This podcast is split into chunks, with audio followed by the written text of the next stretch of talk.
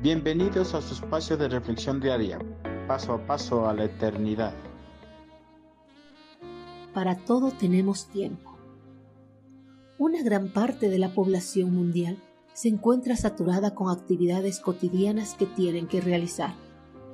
Con esa saturación de actividades, sus agendas siempre están copadas y no tienen tiempo para disfrutar de la maravillosa creación hecha por el Señor.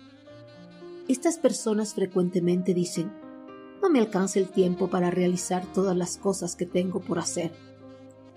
Esta clase de excusas se dan con más frecuencia cuando es relacionado con las cosas de Dios. A las personas por lo general les falta tiempo para tener un espacio de comunión con Dios, un espacio de coinonía con la familia de la fe, un espacio para congregarse y glorificar a Dios. Pero, ¿Será en realidad que no tienen tiempo o será una mera excusa? En cuanto a esta incógnita, el rey Salomón escribe lo siguiente. Hay una temporada para todo, un tiempo para cada actividad bajo el cielo. Eclesiastés 3.1, nueva traducción viviente. Salomón, con la sabiduría otorgada por el eterno Creador, afirma que hay un tiempo predeterminado para cada cosa y una hora designada para todo acontecimiento en la vida del hombre.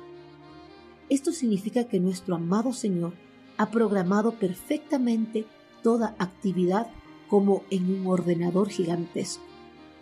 En este orden divino, todas las personas tenemos el tiempo suficiente para realizar toda clase de actividades bajo el cielo. Y no hay excusa para decir que nos falta tiempo para realizar una determinada actividad. Con el entendimiento que nos ha dado el Señor, debemos planificar nuestras actividades de la mejor manera para cada día. Debemos planificar en nuestro día un espacio para tener una estrecha comunión con nuestro Señor. Además, debemos planificar nuestro tiempo para congregarnos con los hermanos de la fe y así glorificar en coinonía el santo nombre de nuestro amado Dios.